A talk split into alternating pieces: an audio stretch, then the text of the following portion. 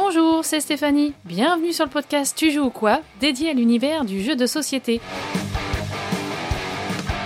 Suivez-moi, je vous emmène dans les coulisses à la rencontre des acteurs de ce monde très créatif. Hello à tous Cette semaine, je reçois à mon micro l'auteur hyper productif, Johan Levé. Son premier jeu de gestion, Myrmes, édité par History Games, avait décroché l'As d'or en 2013. Depuis, Johan a fait des jeux de logique et de déduction sa marque de fabrique. Le co-auteur de Turing Machine a sorti cette année différents jeux chez Jeco dans la gamme Sologique. En septembre, c'est Archéologique qui a débarqué chez Ludonote. Plus récemment, au Salon international de Essen, Bombix a présenté Humanity, son nouveau jeu de gestion et d'anticipation. J'ai interviewé Johan à l'occasion du Sommet des Jeux à Valmeignier cet été, où nous avons passé une semaine de vacances ludiques avec de nombreux professionnels du monde du jeu de société. Nous avons parlé de son parcours de joueur et d'auteur, de son actualité et de ses projets.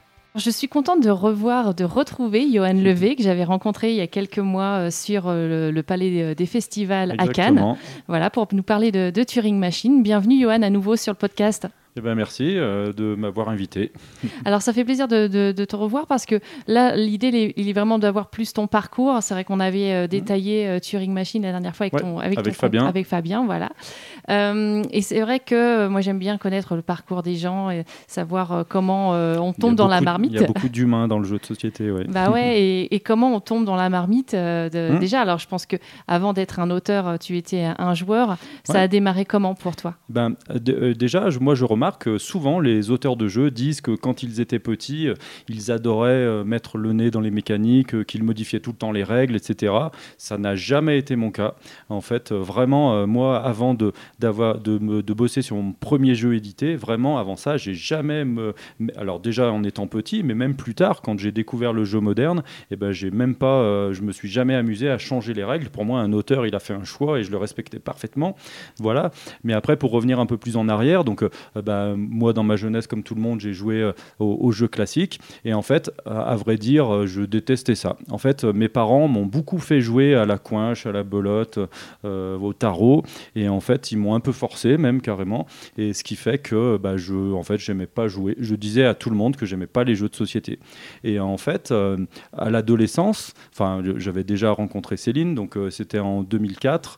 on s'ennuyait les week-ends et une fois avec la sœur de, Céline et donc mon beau-frère, euh, en fait, on s'est dit, bah, qu'est-ce qu'on peut faire ce week-end-là? On s'embêtait. Ils m'ont dit, et si on faisait un Monopoly? Donc moi, j'ai dit, ah non, surtout pas ça, au secours, pas un jeu de société. Et finalement, bah, on a quand même fait un Monopoly. Et comme prévu, j'ai détesté. Euh, sauf que, en fait, j'avais vraiment apprécié le moment qu'on avait passé, le fait d'être ensemble, de rigoler. Euh, c'était pas forcément. Euh, enfin, le plus important, ça n'avait pas été forcément le jeu au milieu de la table, ça avait vraiment été le moment qu'on avait passé. Et donc, vraiment par hasard, il s'est trouvé que c'était un dimanche et le lendemain, un lundi, on était dans des grands magasins. Et puis, je me suis dit, bah, j'étais allé vraiment dans un King Jouet ou je sais pas quelle marque ça pouvait être à l'époque. Et je me suis dit, bah, allez, allons voir le, le rayon jeu de société au cas où peut-être qu'il y a des choses intéressantes et à cette époque-là, évidemment, les jeux modernes, entre guillemets, n'étaient pas du tout dans les rayons. Euh, et, mais par chance, à l'époque, il y avait vraiment un jeu qui avait percé, c'était les colons de Catane. Ah et donc, je me suis retrouvé face à cette boîte de jeux intrigants. Ça avait l'air d'être des, ressources. Moi, j'étais fan à l'époque du jeu vidéo Settlers. Et du coup, bah, j'ai acheté ce jeu. Et là, je suis tombé d'amour du jeu. Euh, on a joué euh, des semaines et des semaines. J'ai acheté une boîte, puis deux boîtes, puis trois boîtes. On faisait des, des maps gigantesques. Et puis donc, bah voilà, moi, je suis, je suis tombé d'amour pour le jeu de société grâce au colon de Catane que j'ai découvert par moi-même. Et bah du coup, ça veut dire qu'il faut persister quand on n'aime pas un truc au départ. oui, bah d'ailleurs, maintenant, en fait, on est euh, dans le monde du jeu, quand on est un peu passionné, eh ben en fait, on entend souvent des gens qui disent bah non, moi j'aime pas le jeu, j'aime pas jouer. Et en fait, on sait bien que c'est juste parce qu'ils n'ont pas compris ce qu'était le jeu. Et en fait, au fil des années, donc moi j'ai commencé en 2004, moi je connaissais aucune personne dans mon entourage qui jouait, et donc donc moi, mon cheval de bataille pendant plein d'années, ça a été de convertir les gens aux jeux de société. Et ben souvent, le, au début, ben, les gens ils disaient ah non, moi j'aime pas jouer. Ou alors quand on disait ben, allez, on va faire un jeu de société, ils disaient ah ouais cool, allez, on appelle les enfants, on va on va essayer de faire un jeu. Et, donc pour eux, c'était vraiment pas sérieux et c'était et c'était pas possible qu'un adulte puisse aimer ça quoi, les jeux de mmh. société. Et alors donc tu mets le pied dedans, enfin vraiment à ce moment-là. Et alors qu'est-ce qui t'intéresse comme jeu justement pendant ces, ces premières années de découverte? Ben, Donc Colon de Catane, on a on a vraiment joué des, des dizaines et des dizaines de parties. Au bout d'un moment, je me suis quand même dit bah c'est quand même super comme jeu, mais peut-être qu'il existe d'autres jeux. Et en fait, je me suis rappelé, quand, j'étais euh, encore plus jeune, j'avais un cousin qui était passionné de jeux de rôle. Je me rappelle, il m'avait parlé de Donjons et Dragons. Alors moi, vraiment, euh, ça me passait au-dessus. Je, l'avais entendu en parler, mais ça m'intéressait pas du tout. À l'école, il y avait des, joueurs de Magic. Ça m'a jamais intéressé. Je n'ai jamais joué à Magic, alors que j'ai remarqué dans l'histoire de, tous les gens qui sont passionnés maintenant, beaucoup disent qu'ils ont commencé par Magic, etc. Donc moi, c'était vraiment pas mon cas. Mais par contre, un jour, avec mon cousin, eh ben, il m'avait fait aller à Lyon dans une boutique de jeux euh, à Descartes. Et euh, en fait, je me rappelle bien qu'à cet endroit, bah, il y avait pas mal de jeux de société bizarres. Et donc, euh, une fois que je me suis dit, bah, peut-être qu'il y a autre chose que, bah, que Colon de Catane, et ben, je me suis dit, allez, allons voir cette boutique. Et c'est là que forcément, j'ai mis le doigt dans l'engrenage. Et puis, La caverne d'Ali Baba. Voilà. et là, alors à l'époque, c'était vraiment, il y avait beaucoup de jeux qui étaient des imports. Donc, c'était des jeux, la boîte était en allemand. c'était une règle, ils avaient découpé le cellophane et puis ils avaient glissé une règle traduction en française à l'arrache à l'intérieur. Il y avait beaucoup de jeux qui s'achetaient comme ça. Mais les premiers jeux que j'ai découverts, je crois que euh, je me rappelle de Alhambra que j'avais essayé, que j'avais adoré, Tigre et Euphrate. Enfin, je crois qu'en en six mois, j'avais dépassé les, les, 500 jeux de société achetés. Euh, c'est à là une vitesse. Ah oui, vraiment très très vite, ouais, ouais. Euh, une grosse ludothèque, quoi. Ouais, ouais. Et t'as entraîné Céline, ta femme, là-dedans? Bah, En fait, elle a même découvert, je l'ai pas entraîné, on l'a découvert ensemble. découvert ensemble. Ouais. Alors, c'est vrai que c'est plus moi après qui ai été moteur dans le fait d'acheter des trucs, de jouer. Et d'ailleurs, au fil des années, peut-être que je l'ai même un peu saoulé à toujours vouloir jouer. Le problème, comme je disais, c'est qu'autour de moi, il n'y avait pas de joueurs, j'avais pas d'association. Donc euh, vraiment, bah, la, seule personne avec qui je pouvais jouer, c'était elle. Euh, et moi, j'avais envie de tout le temps jouer. Et donc à cette époque-là, bah, c'est là où j'ai découvert Trick Track, Board Game Geek, etc. Et donc c'est pour ça que euh, oui, je suis bien fan du personnage de Fall parce que je lui dois beaucoup par rapport à ça. Il a réussi à assouvir ma soif de, de, de jeux de société pendant des années et des années. Et donc, euh, je crois que c'est le cas de nombreuses personnes. Hein. Oui, c'est ça. Et, alors, comment tu arrives après euh, Donc, tu me dis 2004, euh, vraiment le, début. Et comment tu arrives jusqu'à 2013 où tu sors Mirmes, donc ton premier mmh. jeu Voilà, comment tu te dis, bah voilà, j'ai une idée, je me lance. Mmh. Est-ce que c'est une mécanique? Est-ce que tu es un passionné de fourmis? Je ne sais pas.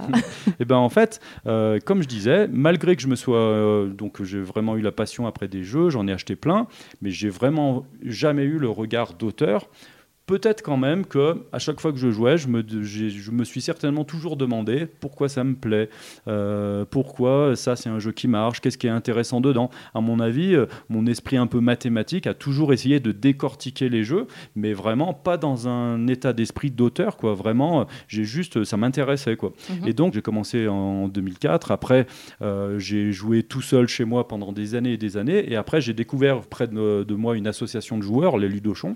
J'ai vraiment mis du temps à franchir le pas parce que moi, en fait, comme je vivais la passion du jeu de société, c'était vraiment, bah, moi j'ai les jeux, et quand on joue, bah, c'est mes jeux, et donc je les explique. Et là, ça, me paraissait bizarre d'aller dans un lieu où tous les gens allaient être comme moi, et il allait falloir que je joue aux gens des autres qui me l'expliquent. Ça, en fait, je m'étais dit, bah, ça va être bizarre, et ça se trouve, je vais pas aimer. Euh, et en fait, bah non, j'ai bien fait un jour d'aller voir, et puis bah voilà, je suis tombé sur les gens qui étaient comme moi. Ils m'ont accueilli les bras ouverts, moi et Céline. Je crois qu'on les a rencontrés un été. À l'époque, les Ludochants organisaient un festival. On était allés les voir et je crois qu'au bout d'une heure de discussion avec eux, ils nous avaient déjà inclus dans la voiture pour aller à Essonne. Euh, euh, on avait déjà fait un Cannes euh, cette année-là avec Céline, mais du coup, le fait de trouver après d'autres joueurs, ben, on s'est mis à faire plein de festivals, à aller à Essonne, etc. Le fait de faire beaucoup de festivals, c'est ça, à mon avis, qui a tout déclenché. Mmh. Parce que quand on fait des festivals, là, on rencontre des auteurs. Et là, bah, je pense peut-être que j'en avais pas la conscience avant ça. Je jouais à des jeux, voilà. je ne sais pas ce que j'imaginais. Est-ce que c'était, pour moi, c'était des entreprises qui créaient des jeux? Mais après, quand on va sur des festivals et qu'on rencontre des auteurs vraiment, qui est derrière ça, voilà, et ou des, qui nous présentent des prototypes euh, et on voit comment ils réfléchissent, on donne des idées et puis eux, du coup, ils, ils font des modifications. Et donc, en effet, lors d'un festival, en, l'occurrence, c'était à Val d'Isère, euh, les Ludochons nous avaient amenés là-bas et j'avais beaucoup euh, discuté avec des auteurs. Et sur le trajet du retour, donc on était tous les deux avec Céline. Céline, elle avait bien vu que ça m'avait vraiment intéressé de discuter avec des auteurs, etc. Et elle me dit, bah, et toi, ça t'intéresserait pas de, de, créer un jeu? Bah oui, quand même, ça pourrait m'intéresser. Que j'avais déjà euh, pensé euh, au, thème des fourmis, qui, sans être forcément un passionné de fourmis, mais je me disais qu'il y a forcément moyen. J'adorais les jeux de gestion, de manipuler des ressources, etc. Donc je lui ai dit, bah moi, ça m'intéresserait de faire mhm. peut-être un jeu sur les fourmis. Et puis là, ça a été très vite. Je crois que le, soir même, je commençais à découper des trucs. Le lendemain, on jouait déjà à Myrmes. Quoi. Ça a ah à une vitesse, ça a été hallucinant. En moins, en moins d'une semaine, le jeu était calé. Enfin, c'est allé super vite. Ouais. donc euh, en fait, il suffisait de te lancer pour que ça, ça, que ça parte, que ça fuse, comme on dit. Euh, et puis après, donc euh, j'ai montré le jeu au Ludochon. Ils étaient assez critiques, voilà. Après, je me suis dit, bah ok, c'est cool. J'ai fait un jeu auquel moi j'ai envie de jouer, mais j'ai jamais spécialement eu l'idée de le faire éditer. Pour moi, c'était même carrément impossible. Ça me paraissait mission impossible de trouver un éditeur. Donc après, je l'ai beaucoup mis de côté. Et puis c'est vraiment par chance que après j'ai rencontré des éditeurs et puis notamment, en fait, je vais toutes les années euh, à Valménier depuis longtemps. Euh, c'est un endroit en fait où, euh, où, des joueurs se réunissent et puis parfois il y a des éditeurs et justement, alors ça devait être en 2010 du coup, lors d'un hiver, j'arrive avec mon prototype de Myrmes qui s'appelait pas comme ça, il s'appelait Enterprise et l'idée c'était vraiment comme il y avait plein de joueurs de le travailler, de l'améliorer mhm. encore, etc. Quand je suis arrivé sur place, je me suis rendu compte qu'il y avait l'équipe d'Istari. Donc Istari à l'époque, il faut voir maintenant les gens ne le connaissent pas, mais Istari à l'époque c'était vraiment très prestigieux. Euh, quand on était euh, amoureux des Trick TV, forcément, on adorait Cyril Demeg, mhm. qui passait euh, expliquer les jeux de gestion, etc. Donc c'était vraiment pour moi à l'époque la Rolls-Royce des, éditeurs en France. Et du coup, bah, j'ai halluciné quand j'ai vu que à Valménier, cet éditeur s'était déplacé. Je savais même pas qui devait venir ici. Et donc, je me suis dit, bah, mon objectif cette semaine, bah, c'est de réussir à avoir l'opinion de Cyril Demeg, qui à l'époque était vraiment mon idole. Quoi. Donc, un petit peu tremblant quand même pour y aller. Ouais, ouais, Et du coup, c'est bien d'avoir osé en tout cas. à l'époque, en fait, euh, il sortait Olympos bientôt. Euh, Cyril, souvent, se retrouvait dans les salles de jeu de Valménier et puis faisait tourner le prototype d'Olympos. Donc moi, j'en avais profité pour me glisser dans une partie. Et puis à la fin, euh, la petite boîte sous le bras, je lui dis ah, et sinon moi j'ai un prototype. Si jamais ça vous intéresse de, de l'essayer, c'est sur les fourmis.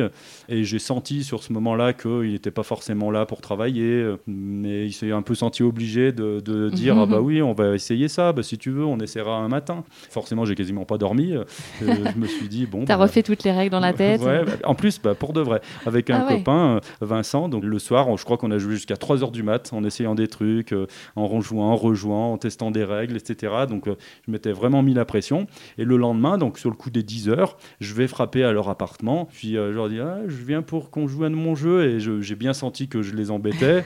les limites, ils étaient sur leur téléphone, limite ils avaient levé la tête. Donc, euh, et en fait, bah, ouais, bah, si tu peux revenir dans une demi-heure, peut-être qu'on essaiera. Donc euh, voilà. Donc bref, je suis reparti. Et ensuite, allez hop, j'y suis retourné. Donc cette fois-ci, il s'est senti un peu obligé de venir tester euh, mon prototype de, de jeu. Voilà. il a demandé, bah, quelqu'un veut venir jouer? Puis là, il y a eu un grand silence. Euh, et à mon avis, je le comprends après coup, c'est parce que les éditeurs, souvent, ils sont obligés de tester des jeux, des fois qui sont longs. Ils voient au bout de cinq mm. minutes que non, c'est pas pour eux, que c'est pas intéressant, mais ils sont obligés de se taper deux heures de jeu. Ça peut être pas fastidieux parfois, peut-être. Pas forcément intéressante. Donc je comprends que des fois, voilà, ils soient peut-être un peu euh, réticents à ce genre de choses, surtout quand on est en vacances, quand on n'est pas là pour ça. Donc il y a quand même une personne, je le remercie, qui a dit bah moi, allez, je veux bien essayer. Donc on s'est enfermé dans une salle de jeu. Je leur ai expliqué le jeu. Puis là, bah, ça a été, euh, je pense, la meilleure partie de ma vie d'un jeu de société. Ah parce que forcément, euh, donc à, la fin des explications des règles, euh, ils étaient là, bah, c'est original, c'est bien, ça fait envie. Tu avais capté l'attention? Ah oui, là, ils, étaient à, ils, étaient à, fond, je sentais bien. Donc voilà. Et puis ensuite, au bout de. le, jeu Myrmes se joue en trois années. Alors, enfin, à l'époque, il s'appelait Enterprise. Et je leur avais dit, mais je vous prends pas tout votre temps, on fait juste un ou deux tours, voilà. Donc on finit la première année. Puis là, je leur dis, bah voilà, on n'est pas obligé obligé de continuer, hein, vous, ça vous donne une idée du jeu. Puis ils me disaient, ah bah si, si, quand même, on va pas s'arrêter, on va faire la deuxième année. Et puis plus ça allait, et plus on les voyait vraiment pris dans le jeu. Cyril, à l'époque, bah, parlait un peu à haute voix, disait, ah c'est quand même bien, ça fait longtemps que j'ai pas joué à un jeu aussi bien. Hier, on a joué à ça et ça, et c'était vraiment pas cool. Mm. Les jeux de gestion, maintenant, c'est vraiment plus intéressant. Là, il y a vraiment des choix, le thème est original. Donc deuxième année, ça, on ça sentait bon. ça, ça montait en puissance. Donc deuxième année, pour la forme, je leur dis quand même, ah, on peut s'arrêter là si vous voulez, on n'est pas obligé de faire la troisième année. Forcément, ils ont voulu terminer. Et puis après, bah, là, ça a été le rêve, les, superlatifs pendant la troisième année. Et même, en fait, à un moment donné, sans que je m'en rende compte, c'est, ça a basculé. Et ils réfléchissaient même carrément à la, à la date à laquelle ça allait sortir. Ah oui. Enfin, moi, j'étais vraiment. Euh, j'en ai encore de l'émotion d'en parler euh, euh, dix ans après, quoi. Et même plus que dix ans après. Et du coup, donc, ils sont partis. Il m'a demandé de partir avec la boîte pour y rejouer, pour être sûr de ses sensations. Et puis, bah, moi, je suis parti. Je ne savais plus. Enfin, comme T'étais sur un petit nuage un peu. Ouais, j'étais sur un petit nuage. En fait, le, Céline était en train de gérer mes enfants qui étaient tout petits. Ils étaient au ski. Et donc, je suis allé voir Céline et j'ai tout simplement éclaté en sanglots parce que, enfin voilà, je revenais pas de ce qui m'arrivait. Et puis, et puis voilà. Donc, c'était un moment incroyable. Et puis, je les ai revus en fait le, le lendemain. Et on était le 1er avril. Donc, c'était vraiment en fin de saison de ski. Et puis, ce jour-là, bah, il m'a dit, bah allez, je vais signer Myrmès. On va éditer Myrmès. J'ai pu faire la blague à tous mes amis Louis Dochon. Un 1er avril, je leur dis aujourd'hui, 1er avril, je vous annonce que euh, Enterprise va sortir chez Istari. Voilà, et c'était pas une blague. et bah voilà, c'était pas une blague. Et donc euh, ça, c'était donc 2010 ou 2010. Euh, et donc le jeu est sorti bah après, il y a eu le, temps du développement. C'est quand même allé assez vite parce qu'en réalité, il est sorti à Essen 2012. donc il ah est sorti à Essen 2012 et après il a eu l'As d'or à Cannes en 2013, juste après. Et donc oui, c'est allé quand même assez vite en fait. Surtout qu'à l'époque, Istari il travaillait sur plein de jeux et il y a même certains jeux qu'il traînait dans les cartons depuis longtemps qu'ils n'arrivaient pas à régler. Et il y a des jeux même qui sont jamais sortis. Donc en fait, c'est pas parce qu'on signe un jeu avec une maison d'édition, malheureusement, surtout c'est des trucs aussi mm. complexes, que ben, on, a la garantie qu'il va sortir. Et là, en l'occurrence, bah, que le jeu sorte au bout de deux ans, ça s'était plutôt pas trop mal passé. Et sur un premier jeu comme ça, donc effectivement, on est un peu fébrile, on sait pas trop comment faut faire avec l'éditeur, etc. Ah comment tu as travaillé euh, Est-ce que du coup, tu as laissé vraiment faire euh, l'éditeur ou est-ce qu'il y a eu un vrai travail euh, bah sur le développement et sur, sur les choix artistiques, etc. Tu as pu mm. être vigilant à ça et avoir ton mot à dire? Mm. bah, C'est vrai que ça, en fait, maintenant que j'ai du recul, je sais que c'est vraiment variable et que ça dépend des éditeurs. Moi, en fait, à l'époque où je l'ai signé, donc Mirmes, il y a plein de, de, gens qui étaient à Valmeignier, des joueurs qui, qui connaissaient le milieu depuis longtemps, qui me disaient Tu verras, avec Istari, ton jeu, tu le reconnaîtras même pas quand il va sortir. Et en fait, ma grande fierté, c'est que bah, les joueurs qui ont rejoué à Mirmes une fois sorti et ceux qui y avaient joué avant que Istari le découvre, bah, ils n'ont pas vu les différences. Donc ça, c'est une de mes grandes fiertés. Mais malgré tout, il y a eu d'énormes changements euh, dans les réglages. Et en fait, en effet, ça a été euh, des échanges tout le temps. Au niveau mécanique, j'ai toujours été impliqué. Donc ça, c'était vraiment un régal. Et j'ai beaucoup appris avec eux parce que vraiment, enfin voilà, c'était les experts du jeu de société euh, compliqué de, de, mm. l'époque. Mm. Et il y avait Thomas Coe, donc qui travaillait dans, dans l'ombre et qui, euh, qui a beaucoup fait, le, qui a réglé le jeu et qui m'a donc beaucoup appris. Par contre, sur les choix graphiques et, éditoriaux, euh, là, par contre, j'ai moins eu mon mot à dire, voire même, j'ai découvert un peu le jeu euh, tel qu'il était à la fin. D'accord. Et avec quel effet, du coup ah bah, Forcément, ouais, c'est toujours un des meilleurs moments quand on voit le jeu. Alors, euh, peut-être que ça peut arriver des fois d'être déçu, mais non, moi c'était euh, avoir mon nom sur une boîte et puis le logo Istari, euh, ça, voilà, je pouvais pas rêver. les yeux qui brillaient. Et alors du coup, enfin, c'est assez super comme aventure parce que hmm. être nommé aux As d'or hmm. pour ton premier jeu. Et en plus avoir bah, le prix. Ouais, c'est ça. C'était vraiment success story un peu là. Déjà le, ouais, le fait de, que le jeu sorte chez. Alors que vraiment, moi, le jour où j'ai voulu montrer le jeu à, Cyril Demeg, c'est vraiment, je me suis dit, ça va être super, il va me donner des super conseils pour, euh, pour pousser le jeu encore plus loin. Ben, carrément qu'il l'édite, euh, de gagner l'As d'or pour le premier jeu, pour même le premier prototype quoi, euh, que j'ai jamais fait. Donc c'était quand même un peu inespéré. La, même année, j'ai même gagné le Trick Track d'or, parce qu'à l'époque, tous les ans, sur le forum Trick Track, les, les joueurs faisaient des votes, etc. Ou c'était peut-être pas les, les, joueurs, je crois que c'était l'équipe de Trick Track avec plein de joueurs qui se se réunissaient à certains endroits. Ils se réunissaient même à Mhm. Lille, chez Anne-Cat et Dimitri, qui après coup, dix ans après, sont devenus des copains. Donc voilà. Et, qui ont fait après leur propre prix aussi, Ouais, euh, voilà, les Diamants d'Or. Et donc, euh, bah oui, c'est incroyable. Enfin, ça, je pouvais pas rêver mieux, quoi. Ça a inspiré des gens, certainement pas beaucoup. Je me rends compte quand même que c'est pas grand chose. J'ai croisé des gens il y a pas longtemps qui m'ont dit, je me rappelle encore de ce que tu as dit quand tu es monté sur le sur l'estrade pour recevoir ton as d'or. Et moi, euh, j'ai halluciné, quoi. Et tu t'en souviens, toi? Bah non, Non. je m'en souviens pas du tout, mais les gens, en fait, c'était facile de s'identifier à moi parce que moi j'étais personne, je j'avais jamais fait de proto avant. Quand on a euh, euh, un auteur super connu qui a fait son 30e jeu et qui gagne le Spiel, bah on dit ah il y a quand même des gens qui sont forts. hein. Mm. Et alors que là, le pauvre inconnu euh, signe un jeu alors qu'il connaissait personne dans le monde du jeu, ben, c'est facile de, de s'identifier à cette personne-là et on se dit ah c'est possible. C'est possible, ouais. Donc moi aussi peut-être il faut que j'essaye quoi. C'est pour ça que Et alors, donc là, on, on peut plus le trouver, Mirmes. Donc Ouais. c'est c'est en projet de- d'être réédité. hein. Ouais, on peut parler un peu de ça et après on, on viendra euh, sur euh, bah, qu'est-ce qui s'est passé pendant 10 ans. Oui, oui, oui. Pour reparler de Myrmès, donc en fait, euh, le jeu voilà, n'était plus, euh, n'était plus en vente du tout. Et je ne sais pas pourquoi, il y a plein d'éditeurs à un moment donné qui se sont tous posé la question de si euh, ils ne pouvaient pas ressortir. Et j'ai des, reçu des tas de demandes. Sur Board Game Geek, bah, j'ai reçu plein de demandes d'éditeurs étrangers qui ils doivent certainement faire du sourcing, voir les jeux qui sont pas trop mal classés sur le BGG et qui ne sont plus édités. Et alors, ils doivent quand même se laisser quelques années. Donc, peut-être là, le fait que ça faisait maintenant 10 ans, il y a plein d'éditeurs qui m'ont demandé si, ça- si j'étais intéressé pour que le jeu sor- ressorte. Alors, forcément, moi, je le suis. Est- Est-ce qu'il était sorti à l'étranger la première fois? En fait, je sais pas comment dire ça sans vexer Cyril, mais euh, ah, c'était en fait un peu la fin de Histari parce que après euh, après je crois qu'il a encore sorti Shakespeare et puis après euh, c'était fini. Il, il s'est fait racheter par Asmodée. euh, bah, après, il a sorti Unlock qu'on connaît, donc voilà. Oui, oui, bah, quand même se dire qu'effectivement, oui, oui. c'est quand même le père euh, d'Unlock. Voilà. c'est ça. ouais. En fait, je pense qu'il il a peut-être pas trop défendu Myrmès. Alors, il est quand même sorti à l'étranger. Euh, il y a eu une version, je crois, espagnole, euh, allemand, anglais, et je crois que c'est tout. Et en fait, normalement, un éditeur de jeu, quand il sort un jeu, il le défend à l'étranger. Il y a un salon qui existe toutes les années, c'est Nuremberg, et c'est là-bas qu'on trouve vraiment des partenaires. Après, je dis ça, il faudra un jour que j'en parle à Cyril, et peut-être que c'est pas du tout comme ça que ça marche. Pour dire, il l'avait même pas fait Nuremberg cette année-là, donc euh, je pense qu'à l'étranger, Myrmès n'a pas forcément eu ses chances. Donc il a surtout cartonné en France. C'était devenu à l'époque un peu un classique du jeu de gestion. Et, mais malgré tout, euh, il est très souvent euh, apparu dans des top 10 des influenceurs américains, euh, Dice Tower, Rado, qui l'ont souvent cité ce jeu. Donc à mon avis, il a quand même eu un succès d'estime. Et voilà, donc j'ai eu plein de demandes. Et finalement, moi, en premier lieu, forcément, j'ai redemandé à Cyril. Parce qu'en fait, la boîte Istari a été rachetée par euh, Asmodée, mais euh, bah, euh, pourquoi pas le rééditer? Et d'ailleurs, euh, Asmodée, à une époque, a réédité Keylus.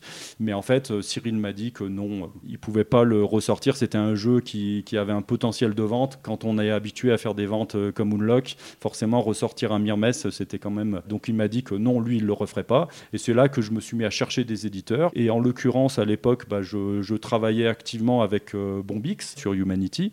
Et bah, finalement, euh, eux, ils étaient partants. Donc j'ai décidé, parce que je les adore et que souvent, en fait, l'édition d'un jeu, c'est des aventures humaines, quoi, c'est Mhm. des affinités. Et comme on les adore, bah, on a dit qu'on sortirait Myrmès chez eux. Donc là, c'est là, c'est prévu. Ça, ça- vous retravaillez déjà euh, sur euh, que ça soit toi de ton côté, sur peut-être des évolutions. Pour l'instant, c'est surtout de mon côté. Ouais. parce que je, il y, y a des petites modifs mécaniques, enfin, c'est vraiment pas grand chose, des petits ajustements que j'ai faits. Mais par contre, j'ai envie que ça soit pas seulement une réédition. Donc là, je, je travaille sur une extension, donc qui va vraiment enrichir le jeu, qui sera optionnel. Et puis pas mal de détails, genre euh, à la base c'était un plateau fixe, ben maintenant ça va être un plateau modulaire, donc qui permettra de renouveler un peu plus les parties. Donc il y y a quand même pas mal de boulot. Donc pour l'instant, la balle est dans mon camp. Je, finalise tout ça. Et puis après, ben, on va bosser, euh, faire des échanges. Et puis ensuite, ils vont trouver un illustrateur pour le lancer. Et d'ailleurs, ça me fait me rappeler que le point de départ de la réédition de Myrmès, c'est Yann O'Toole, donc un illustrateur euh, super réputé, que tous les Kickstarter euh, de luxe, c'est- lui qui les illustre. Et ben, c'est lui qui m'a donné l'idée de, de rééditer Myrmès parce qu'en fait, il est fan du jeu. Donc ça m'a fait très plaisir Mhm. qu'il me dise ça. Il m'a contacté sur BGG et il m'a dit bah, Moi, Myrmès, c'est un jeu que j'adore et je trouve scandaleux qu'il soit plus en vente. Donc je te propose de l'illustrer illustré. Donc déjà, ça, c'était juste dingue, euh, parce que lui, il a vraiment une, une, aura internationale. Et je me propose même, je, ça va être facile, je te trouve un éditeur. Donc ah c'est là où je me suis dit, non, que tu l'illustres, ça c'est le rêve, mais par contre, trouver un éditeur, je peux peut-être m'en occuper. Mhm. Donc normalement, ça va être lui qui va illustrer le jeu, donc ça va être dingue. Ok, bon, on a hâte de voir ça. Donc c'est pour 2024 si tout va bien Ouais, 2024 au mieux, à mon avis. Euh, alors, qu'est-ce qui s'est passé en fait entre 2013 et 2023 en fait? Parce que tu n'as plus sorti de jeu et cette année, c'est un peu la folie. Oui, oui, oui. Donc, enfin, depuis 2022, on va dire, puisqu'il y a quand même eu Turing Machine, mm. bien sûr, qui, qui t'a bien relancé euh, dans le game, comme on dit. Mm. Bah, en fait, euh, comme je disais, ça a vraiment été mon premier prototype Mirmes. Et en fait, créer un jeu, c'est pas allez aujourd'hui je crée un jeu et hop ça va marcher. Il faut je sais pas pourquoi un concours de circonstances, des idées euh, et du coup bah, c'est sûr que moi j'ai eu des demandes après avoir gagné l'Azor, on m'a dit bah oui c'est cool, est-ce que tu as des prototypes à nous montrer? Bah, Le problème c'est qu'à l'époque ben j'ai pas forcément euh, aussi facilement recréé des jeux et donc bah, j'avais pas grand chose à présenter aux éditeurs par la suite. Il y a quand même eu pour la blague j'ai envie de dire l'année d'après j'ai sorti euh, chez Purple Brain un jeu c'était la cigale et la fourmi mais c'était vraiment pour la blague que Benoît Forget m'avait contacté, c'était presque un jeu de commande. Il m'avait dit bah ça serait drôle parce qu'il faisait des jeux sur les contes. Bah on reprenne le conte La cigale et la fourmi comme tu as fait Mirmes avec des fourmis, ça serait drôle. Donc on avait fait ça, voilà. Mais là c'était vraiment un travail de commande sur un petit jeu. Et après bah oui pendant des années en effet. Pour autant je pense que j'ai jamais arrêté de, créer, mais ayant un commerce qui me prenait beaucoup de temps, j'ai pas pu bah, aller au bout de mes idées. J'ai quand même assez rapidement après signé le jeu qui, s'appelle Humanity. J'ai signé donc euh, il y a 8 ans, on est en 2023, donc euh, je l'ai signé deux ans après Mirmes. Euh, mais pour autant, le temps que le jeu se développe, etc., ça a mis un temps fou. Ah ouais, parce qu'il sort cette année, enfin euh, là, prochainement. c'est ça, il va sortir à Essen. Donc, et ça, je l'ai signé, je veux pas dire de bêtises, mais je crois que je l'ai signé, ça devait être 2014. Ouais, en 2014, j'ai dû le signer. Donc, bon, c'est vrai qu'il y a eu le Covid entre deux et tout ça, mais, mais c'est vrai que oui, ça, là, pour le coup. Oui, ça peut prendre du temps, des fois sur certains jeux. C'est bien de le dire aussi. Mais... Et après, donc c'est surtout, je pense, ce qui m'a relancé à, à créer vraiment beaucoup, beaucoup de jeux, c'est le, bah, les confinements. En fait, pendant le confinement, moi, en tant que commerçant, bah, on était obligé de fermer.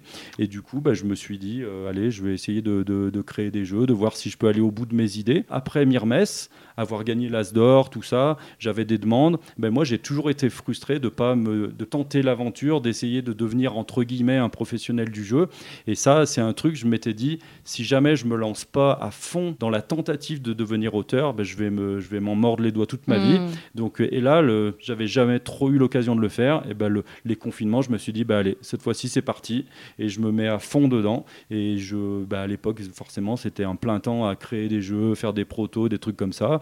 Et puis c'est là que j'ai eu les idées de Turing Machine, de, de plein d'autres jeux de logique qui sont sortis. Euh, je crois qu'en une année, j'ai signé une dizaine de jeux. Ça, c'était quand même il y a une paire d'années déjà, le, Covid. Et c'est maintenant que les jeux commencent à sortir. Oui, c'est ça. C'est qu'en fait, tout arrive un peu en même temps. Ça bouchonne presque. C'est ça, ouais. ça. Mais en mm. tout cas, voilà, là, ta, marque de fabrique, c'est quand même un peu les jeux de logique. Il eh faut le ben dire. Alors, tu as démarré avec un gros jeu de gestion. Euh, là, c'est en ce moment plutôt là-dessus que En fait, j'ai toujours aimé les, les, jeux de déduction. Mais en fait, sans, vraiment trop savoir comment ça pouvait être euh, créé, que, par où il fallait prendre, enfin, comment euh, démarrer un jeu de déduction ou des trucs comme ça. Et c'est plus Fabien, ouais, qui, on a toujours joué ensemble, on, adore les jeux de déduction. Et en fait, euh, il, m'a un peu appris, c'est bizarre de dire ça, mais il m'a, appris comment on pouvait gérer l'algorithmique derrière un jeu de déduction. Et en fait, bah, ça, ça m'a ouvert un étendu des possibles qui était hallucinant. Dans Turing Machine, donc, il avait, en fait, lui, il avait déjà un jeu, euh, on a déjà raconté l'histoire, mais il avait déjà un jeu de déduction, mais qui, était, qui se jouait avec des gens autour d'une table et qui était très mathématique, euh, très élitiste. Et c'est là que moi, après, j'ai eu l'idée des, plaquettes perforées et que l'ensemble des deux a fait un truc génial. Et mais du coup, après, comme je savais faire l'algorithmique, et ben, ça m'a, c'est ça qui m'a permis de faire archéologique, qui sort chez les voilà, C'est aussi un jeu de déduction. Mm. Voilà, il y a aussi tous les jeux de, logique que je sors chez Banquise, que je sors chez Jeco aussi. Ben, ça, c'est tous des jeux qui sont créés à base d'algorithmique, bah, sans ce savoir-faire que j'ai acquis lors de, du développement de Turing Machine, bah, j'aurais pas pu faire tous ces jeux. Donc c'est ça qui Il y a, même une gamme, hein, c'est gamme logique, plus pour les enfants. C'est à partir de 7 ans. Après moi, en tant qu'adulte, j'adore ça, mais c'est sûr que ça, ça, a des marteaux au niveau de la difficulté. Donc c'est à partir de 7 ans. Et donc là, il y a déjà 4 jeux qui sont sortis chez Banquise Édition. Et il y a aussi donc toute une gamme de jeux, ça s'appelle Sologique chez Djeco.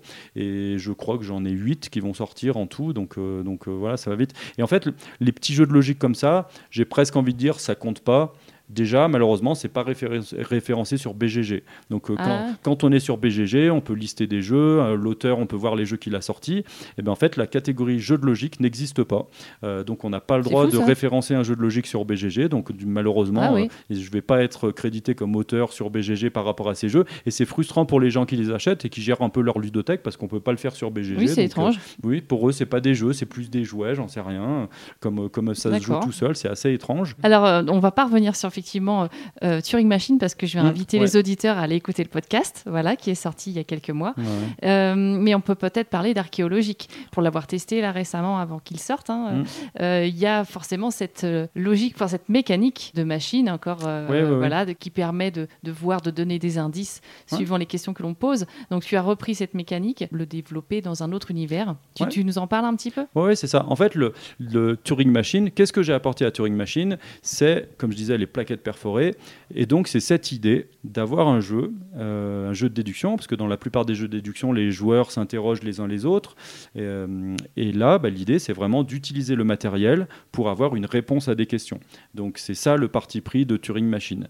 Et en fait, ben, je me suis dit, OK, on peut superposer des plaquettes et ça te permet d'avoir une réponse. Mais en fait, j'ai imaginé des tonnes de, méthodes différentes pour avoir ce genre de truc. Et d'ailleurs, alors avec Fabien, on a au moins deux ou trois autres jeux qui vont sortir de déduction qui reprennent ce principe. On pose du question avec du matériel. Des fois, c'est par rapport à la transparence. Des fois, il y a des trous ou pas. Des fois, on regarde dans une longue vue. Donc ça, ça va arriver euh, bientôt. Mais donc, pour archéologique, bah, là aussi, l'idée, c'était de, proposer un truc, une, sorte de, mécanisme fait de carton euh, qui permettait bah, de avec un sélecteur de pouvoir choisir une question. Et donc, c'est vrai que c'est la même idée finalement que Turing Machine, même si après les sensations sont, sont complètement différentes et que c'est un jeu beaucoup plus familial parce qu'on doit juste retrouver un assemblage de polyomino. Mais c'est vrai que c'est toujours dans cette idée mmh. de, de, faire des jeux de déduction dans lesquels c'est le matériel qui répond au jeu. En fait, on appelle ça de. Enfin, j'appelle ça, c'est peut-être pas comme ça que ça s'appelle, j'appelle ça du low-tech. Le low-tech, en fait, c'est quand on a euh, comme si c'était un ordinateur, mais qui n'a pas d'électricité. Ouais, sur archéologique. La thématique est intéressante parce que voilà, on est archéologues et il faut qu'on rentre dans un dans un dans des temples, enfin c'est ça, ça, et éviter les pièges. Donc là, on est à la recherche de pièges euh, et donc on doit reconstituer. Euh, là, on est plus sur des formes géométriques. Oui, ouais. donc des, des, petites tuiles polyomino, donc qui représentent en effet donc le, pitch du jeu, c'est que dans ce jeu, on est des archéologues et en fait, on a découvert une cité dans la montagne et donc on veut rentrer dans cette cité, mais malheureusement, elle est, euh, euh, bah, elle est truffée de pièges et en fait, si on veut euh, récupérer les trésors qui s'y cachent, bah, il faut qu'on commence par la cartographie complètement.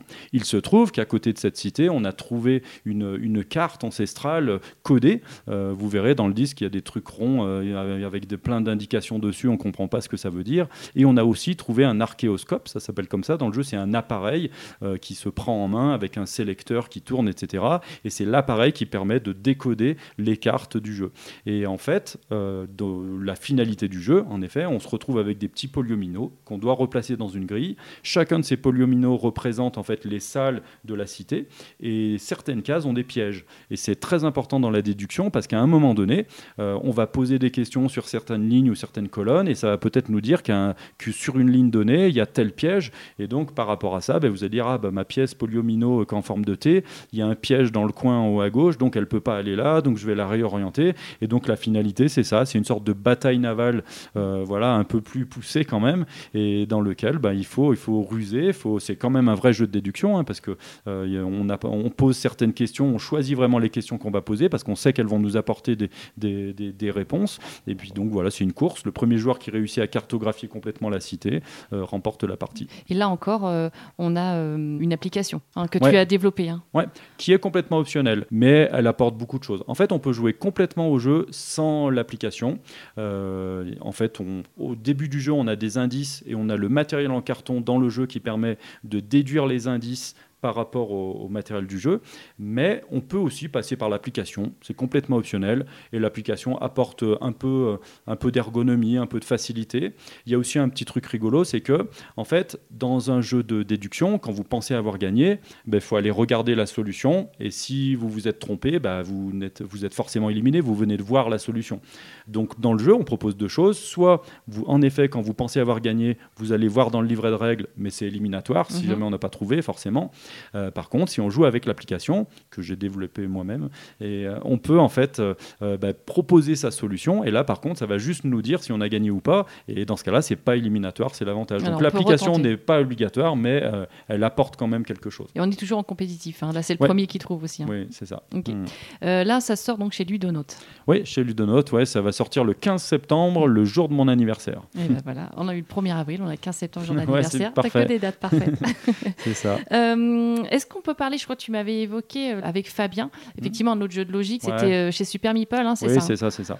Donc en fait, avec Fabien, donc, on a exploré euh, d'autres mécanismes voilà, de, qui pouvaient permettre de, de, faire de la déduction.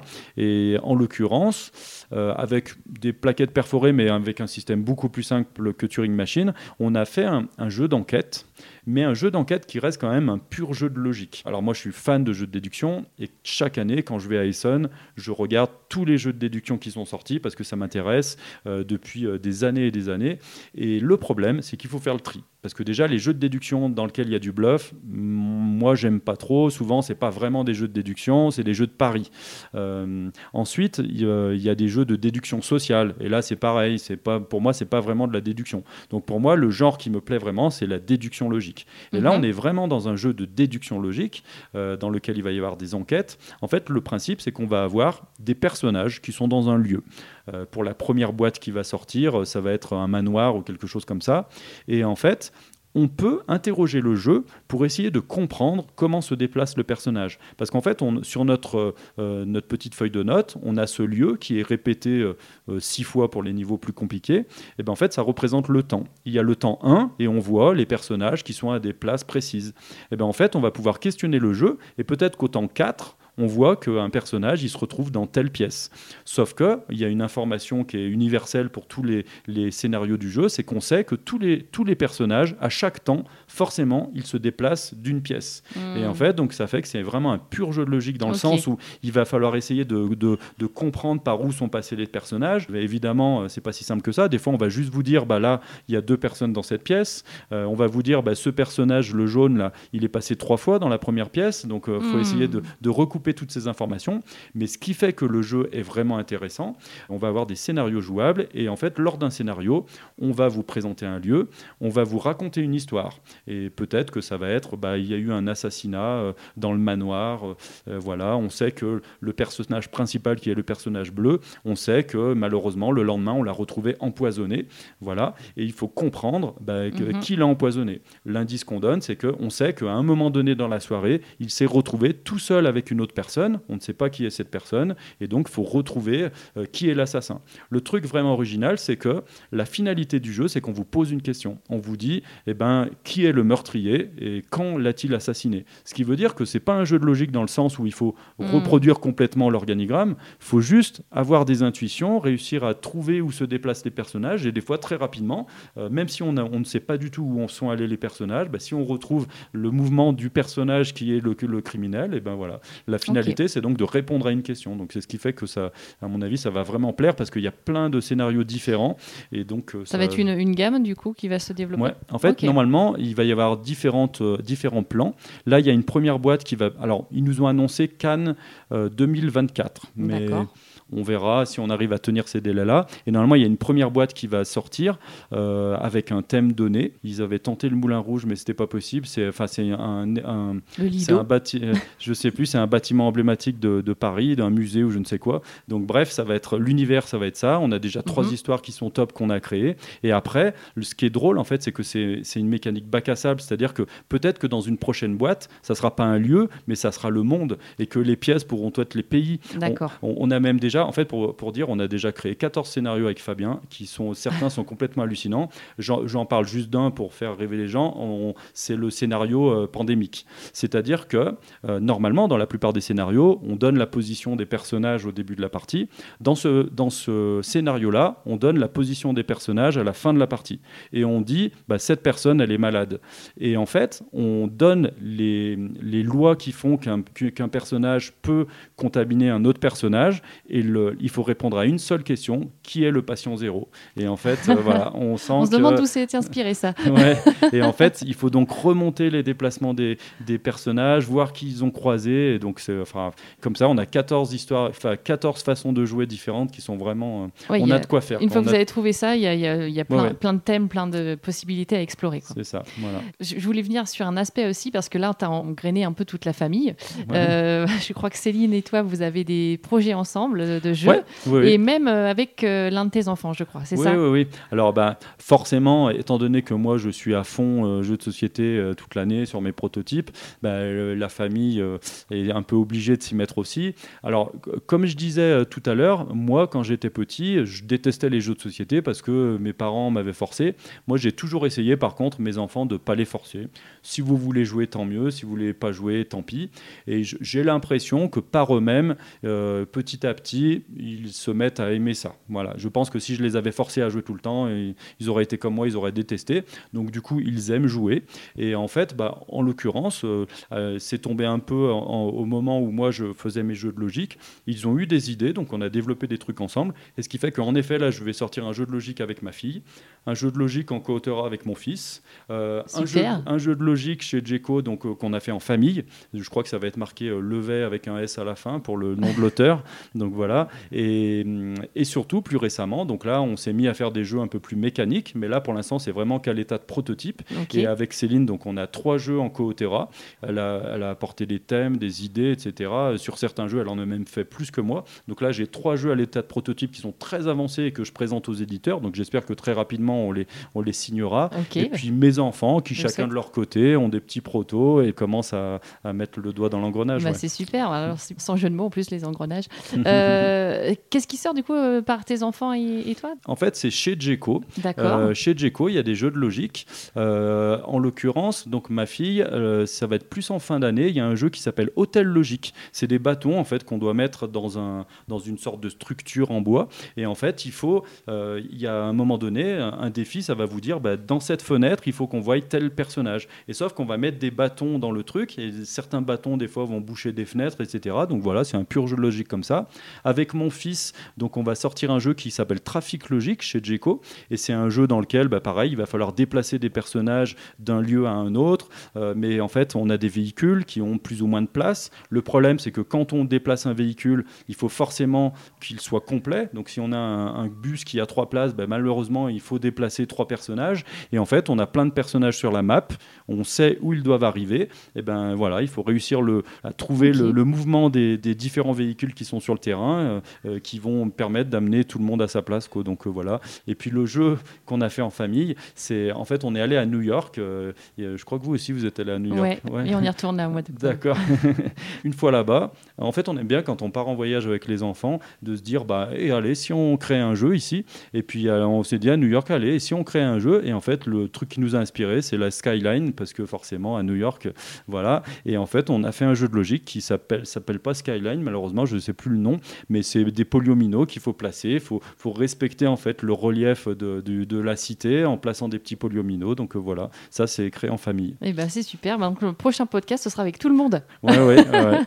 ok. Et tout ça ça sort avant la fin de l'année? Ouais, tous les jeux de Jeco là. Il y en a même déjà trois. Après j'ai en plus sorti un autre jeu avec Fabien chez Jeco j'en ai trois quatre autres. Enfin t'en es à euh, combien là en final euh, bah, édité? Enfin édité ou à venir édité? En fait signé je pense une quinzaine vingtaine. Mais vraiment sorti 4 5 6 7 8 si je compte ceux qui sortent en fin d'année euh, Ouais, c'est quand même une quinzaine déjà sortie. Hein. Donc, euh, C'est déjà pas mal. Ouais, ouais. Euh, est-ce qu'on dit un petit mot sur Humanity quand même pour finir? Ouais, ouais.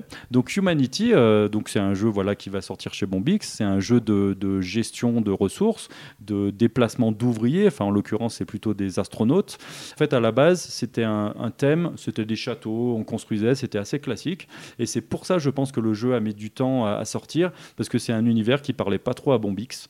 Et en fait, déjà, moi, j'ai mis le temps pour le régler mécaniquement, mais après, il a fallu trouver l'univers. Et donc, à partir d'un moment, on s'est dit, bah, ça pourrait être cool si c'était euh, si c'était un jeu sur la conquête spatiale. Mais je dis conquête spatiale, en fait, ce qui est cool, c'est que ce qu'ils ont voulu faire, c'est que c'est pas un jeu de science-fiction, Humanity, c'est vraiment un jeu, c'est une œuvre d'anticipation. Mmh. C'est-à-dire que euh, bah, ça tombe bien, euh, Erwan et son frère Loïc sont, sont fans d'astronomie, je sais pas comment on dit, de, enfin non, de la NASA et tout ce genre de choses. Et du coup, bah, ils, sont, ils ont vraiment une grosse culture par rapport à ça. Et donc, ils se sont renseignés sur tout ce qui était possible, etc., dans le futur. Et bref, toutes les ressources qui sont utilisées dans le jeu bah, sont vraiment des choses réalistes qui vont arriver. on utilise le carbone. Donc, le, lieu, le jeu se passe sur, sur Titan, qui est une des plus grosses lunes, qui est la plus grosse lune de, de Saturne. Et par exemple, bah, dans le jeu, il y a des lacs de méthane, parce qu'en effet, euh, nous, sur Terre, on a de l'eau, avec de la pluie euh, d'eau. Et eh ben, sur euh, Titan, il y a des lacs de méthane et il pleut du méthane. Donc tout ça, c'est vrai. Donc voilà, il y a vraiment eu un travail par rapport à ça. Recherche, ouais. ouais. Donc ça nous a beaucoup aidé d'ailleurs pour faire évoluer le jeu au niveau du thème et tout. Et ils ont fait un, un travail de dingue. Donc ça, les gens vont le découvrir. Mais déjà, bah, l'édition est magnifique. Il y a une grosse boîte avec plein de rangements, etc.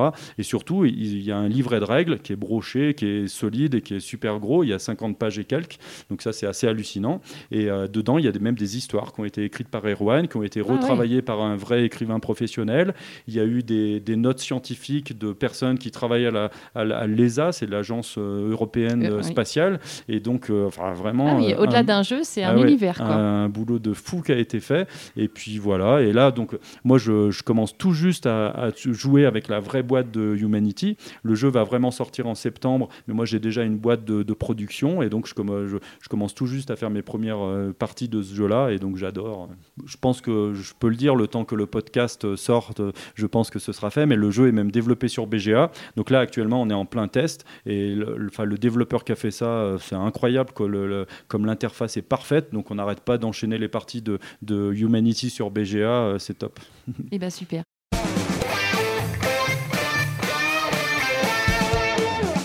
Je sais pas si tu te souviens, la première fois qu'on s'est vu, on avait fait un petit portrait chinois ludique. Ah oui, non. Alors oui, on va voir ça. J'ai préparé d'autres petites questions de portrait chinois ludique. Elles, ah bah, elles étaient euh, surprenantes, les questions, et des fois... Euh, Donc là, j'en ai trois autres. Alors, tu, euh, parce que je me suis dit, bon, bah, comment je vais faire si je fais mon petit portrait chinois ludique Je vais pas reposer les mêmes questions. Enfin, ça aurait pu être drôle de voir si tu dis la même réponse. Mais... Ouais. je, je, crois me rappeler que j'avais pas été très original, j'avais été désarçonné par les questions. Peut-être. Bon, j'espère que ce sera moins désarçonnant. donc, si tu étais un matériel de jeu, qu'est-ce que mhm. tu serais? Matériel de jeu. Des dés, des cartes, des meeples, des, figurines, ben, une application, un sablier.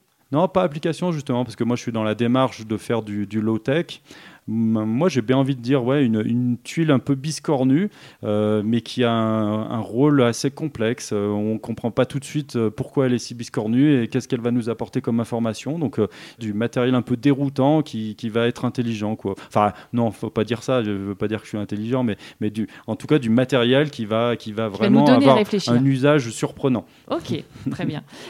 si tu étais un type de jeu, donc plutôt euro, Ameritrash, gestion, euh, enquête, euh, logique. Alors, euh, bon. Ouais, ouais. Ambiance. bah, malgré tout, même si là, j'ai fait beaucoup de, jeux de déduction, j'adore ça, mais mon, mon, type de prédilection, oui, c'est les Eurogames, les jeux de gestion de ressources. J'adore quand on construit des choses. J'adore les jeux de, de, ouais, où on monte un moteur, qu'on sent la montée en puissance. Donc, c'est plutôt ce genre de jeu. Ouais. Ok. Et alors, dernière question, si tu étais un illustrateur, qui tu serais? Ça, ça va être dur parce que forcément.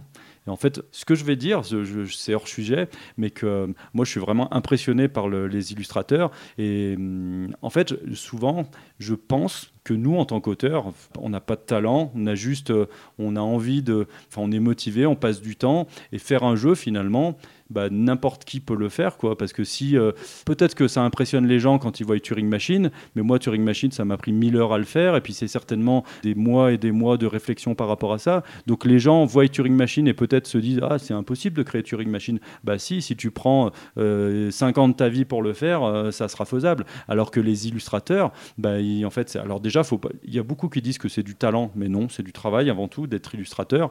Et, euh, en fait, bah, pour moi, ce sont eux les vrais artistes du milieu, il y a certaines personnes qui jamais de leur vie pourront être illustrateurs, alors que euh, alors qu'être auteur c'est beaucoup plus accessible. Et puis bah si si je devais être un illustrateur, bah, je dirais Pierrot parce qu'il est tellement rigolo, j'adore son état d'esprit et puis j'adore euh, comme il dessine, euh, il a un look il a un look super donc voilà. Ok. Alors la dernière fois tu m'avais conseillé d'interviewer Cyril Demeg. Alors c'est pas encore fait. J'espère prochainement sur un festival. Est-ce qu'il y a quelqu'un d'autre depuis que tu aimerais que j'interviewe? Ben, Fall, je ne sais pas si tu l'as déjà interviewé, mais comme je l'ai déjà dit à M. Fall, il y, a plein de, il y a plein de gens qui sont dans le monde du jeu grâce à lui. En fait, il a su créer des vocations parce que Trick Track, ça a duré tellement longtemps. Et puis à l'époque, il n'y avait pas beaucoup de médias qui existaient. Et donc, bah, si on voulait assouvir son désir de jeu, bah, il n'y avait pas de choix. C'était Trick Track. Et heureusement que Trick Track existait. Et je suis sûr que le 80, ah, j'exagère peut-être, mais peut-être 75% des gens qui travaillent dans le monde du jeu, maintenant, eh ben, ils ont acquis cette vocation grâce à Fall. Quoi. Ok. Eh bien, écoute, euh, merci. On termine avec notre phrase habituelle. Maintenant, tu la connais. Ouais. Donc, au jeu signé Johan Levé. Tu, joues, ou quoi, J'espère que cette interview de Johan Levé vous a plu. Si c'est le cas, je vous invite à partager cet épisode et à me laisser un commentaire sur les réseaux sociaux. Allez aussi faire un tour sur la chaîne YouTube Tu joues ou quoi? David vous y présente de nombreuses vidéos règles et retours de festival la review de Humanity est même bientôt au programme. Dans le prochain épisode, vous pourrez découvrir Romary Gallonnier, l'auteur notamment de Splito, Focus ou encore Fruit to Play, la nouveauté d'Explorate. Restez bien à l'écoute